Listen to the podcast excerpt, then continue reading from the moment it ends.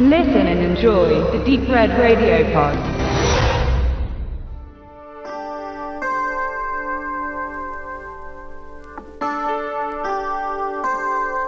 Mutant, das Grauen aus dem All, ist eine der besten Blaupausen für die Art und Weise, wie Roger Corman Filme machte. Die Basis ist es, einen populären Stoff zu finden, möglichst einen, der gerade erfolgreich das Publikum im Kino anheizte und ihn dann von jungen, aufstrebenden, talentierten Menschen umsetzen zu lassen, die den Einstieg ins Major Business Hollywoods noch nicht geschafft haben.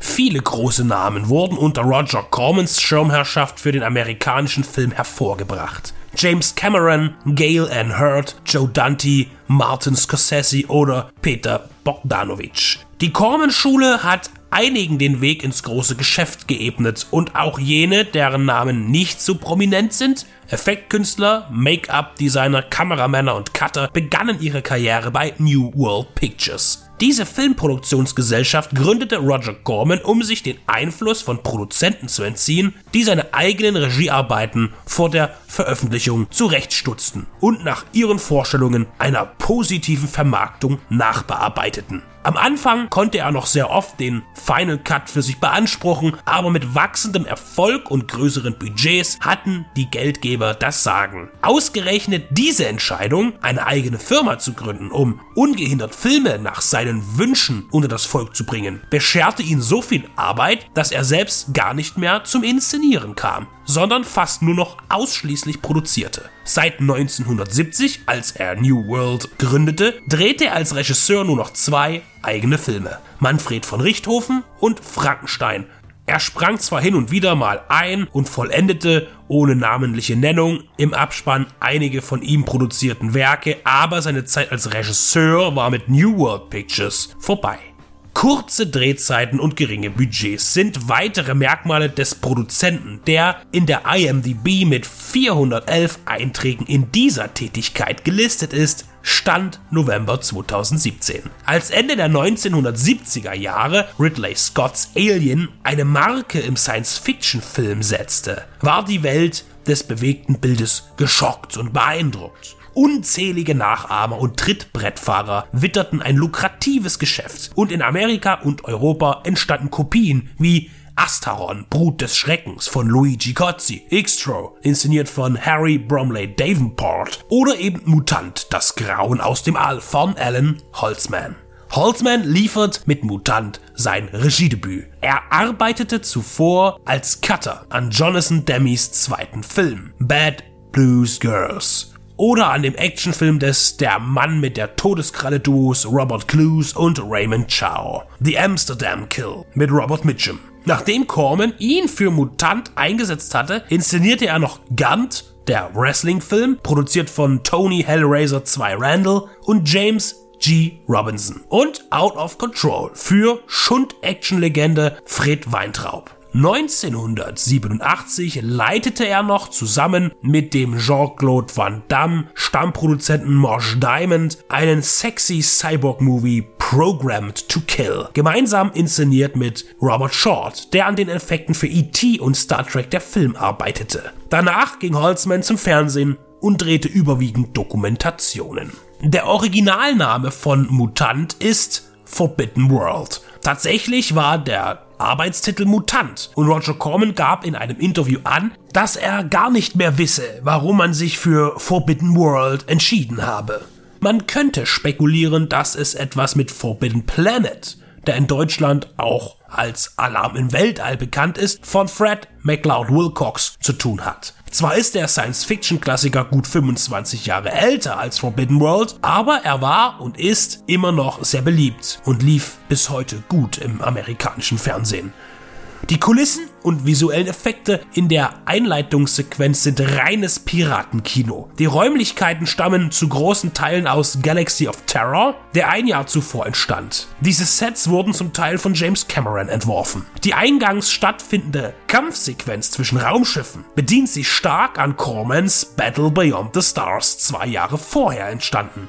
Man gönnte sich hier nicht einmal einen vergessenden Abstand. Nicht nur bei Alien hat sich Corman übrigens bedient, sondern auch bei sich selbst. Es werden Einflüsse von seinem Attack of the Garbage Monster von 1957 im Internet genannt. Laut einer Aussage von Holtzman seien nur die Overalls der weiblichen Darsteller neu für den Film angefertigt worden. Alles andere wurde aus den großen New World Fundus recycelt. Und nicht nur das, nein, es gab sogar ein Remake, das von Roger Corman produziert wurde, 1991, Dead Space, der die Geschichte zwar variierte, aber im Grunde ist es dieselbe. Die Make-up-Effekte hingegen sind allesamt für Mutant kreiert worden und erhielten sogar eine Nominierung für den Saturn Award 1983. Die Verantwortlichen wurden zu Künstlern, die Meilensteine der Effekttechnik schufen. John Carl Büchler, Reanimator Trancers, die Ghoulies und auch bei Jason, Freddy und Michael wirkte er in den Sequels mit. Mark Shostrom, Dick Tracy, The Phantasm 2, From Beyond, Tanz der Teufel 2, Deep Star 6 und Stephen Neal, Ghostbusters, Fright Night und American Monster. Die Alien-Effekte sind selbstverständlich nicht mit dem Design von HR Giga zu vergleichen. Eine gewisse Ähnlichkeit gibt es natürlich, aber die eigene Idee mit den Insekteneinfluss und den langen, dünnen Beinen konnte leider nicht effektiv veranschaulicht werden. Was an dem HD-Transfer der aktuellen Veröffentlichung hervorragend ist, ist, dass man das sehr finstere Monstrum nun endlich mal richtig sehen kann, ohne dass die Tricks entlarvt werden. Auf der deutschen VHS der Bavaria Filmkopie von IMV konnte man fast nichts erkennen, da die Bilder sehr dunkel waren. Ohne an Atmosphäre einzubüßen, wurde Mutant gut restauriert. Darüber hinaus bietet die Veröffentlichung von Anolis Entertainment drei Schnittfassungen. Die amerikanische und deutsche Kinofassung, die sich in ihrer Länge circa fünf Minuten unterscheiden, und den Director's Cut, der nach dem einzig bekannt existierenden Master einer VHS-Kassette aus dem Besitz des Regisseurs Alan Holzman persönlich rekonstruiert wurde indem man die entsprechenden Szenen in das vorhandene überarbeitete Bild einarbeitete, da die Bild- und Tonqualität des Bandes nicht optimal verbessert werden konnte. Eine Schwemme an Bonusmaterial findet sich in dem als Mediabook angelegten Release, das allerdings nicht unnötig den gleichen Film auf DVD und Blu-ray anbietet, sondern die Kinofassungen auf Blu-ray Disc und den Director's Cut auf DVD. Interviews mit Roger Corman und Büchler sowie ein Making-of und andere Featurette, Audiokommentare sowie ein 20-seitiges Booklet mit Bildern und einem ausgiebigen Text von Ingo Strecker.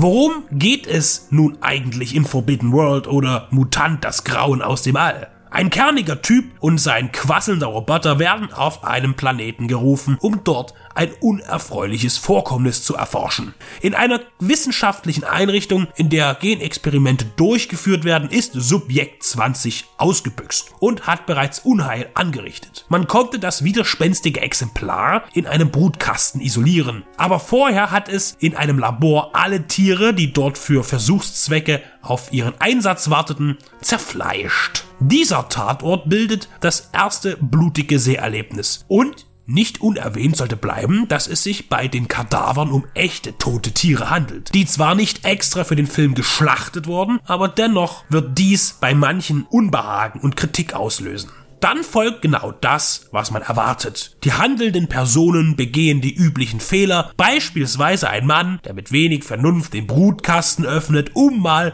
hineinzusehen und daraufhin einen Facehugger-Verwandten zu kassieren, der sich auf seinem Gesicht festsetzt und ihm das Großhirn herausfrisst. Dann mutiert Subjekt 20 vor sich hin, um am Ende mit der Crew Katz und Maus zu spielen, sich an ihnen zu nähern, während der Held von außerhalb die weibliche Besatzung nagelt oder in der Sauna zu besteigen versucht.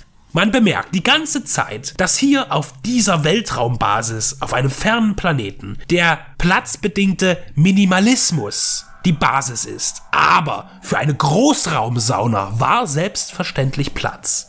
Neben den herausragenden Splatter-Effekten ist Erotik das nächststärkere Verkaufsargument. Brüste bekommen viel Screentime und eine ausgedehnte Sexszene ist auch zu erleben. Um den Ganzen einen ernsten Rahmen zu geben, entschloss man sich am Anfang Momente aus dem ganzen Film in schneller Abfolge zusammenzuschneiden, um eine Art Vision zu erstellen, die Mike im Kryoschlaf durch den Kopf flattert, begleitet von Klaviermusik Piano Concerto Numero Uno von Ludwig van Beethoven. Hello, Mr. Kubrick. Eine ähnliche Nachvision gibt es auch am Ende zu sehen. Mutant ragt durch seine Unverschämtheit, seine großartig gestalteten Gore-Effekte und dem völlig austauschbaren, aber liebenswerten Cast aus Cormans cineastischer Trash-Sammlung heraus. Auch wenn er aus Abfällen vorangegangener Filme zusammengeklebt wurde, so bietet er eine atmosphärische Montage und einen raschen Fortlauf im Geschehen. Nahezu perfekt ist dieser Billig-Horror und sehr zu empfehlen. Mehr guten Trash gibt es selten und Anolis hat ihn mit so viel Würde behandelt, wie es ihm zusteht. Toller Film, tolles Release.